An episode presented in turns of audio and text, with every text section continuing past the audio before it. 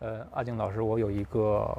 很另类的问题啊。嗯。因为在我看来，大提琴直接靠在肩膀上，嗯，它是一个离心脏最近的一个乐器。那所以您在演奏的时候，它是直接着你的身体的。换句话说，你是用全部的身体再去演奏，讲讲这种感受。它的这个共振呢，就是非常怎么说，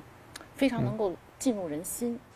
打入人心的这种感觉，嗯，那个频率和人的那个感觉是能够相通的，是吧？对对对对对，是的，是的。我们通常就是学习大提琴，一开始的时候，嗯老师都会要求你，就是你要唱谱，你要先唱音乐。它音域比较接近于人声嘛，所以如果你先开始唱的话，你更容易进入到这个，就是那种胸腔发出来的声音那种对你更容易进入到这个感觉里头去。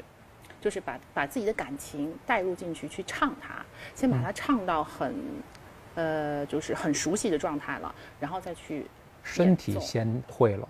身体先会了，然后再琴才会，然后音乐和自己的身体融融融在一起，对对对，是这样是这样的，因为你内心有这个音乐了嘛，已经有这个音乐了，所以你在做的时候就很自然就做出来了。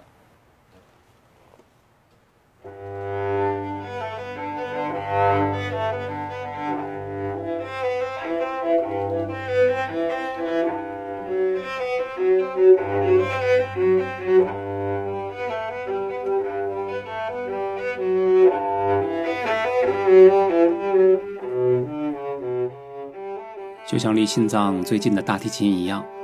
很多时候我们对音乐的了解，并不在语言和文字里，用身体去感受，同样是一个好办法。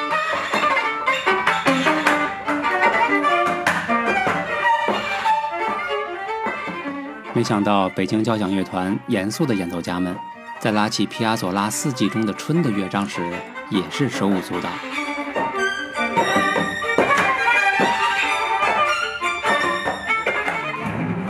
皮亚佐拉的四季是描写阿根廷的首都布宜诺斯艾利斯一年当中季节的变化。不过呢，在当今的时代里，作曲家对自然的描写可不像三百年前维瓦尔第的四季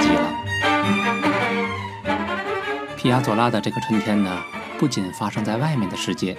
同时呢，它还发生在人们的心里。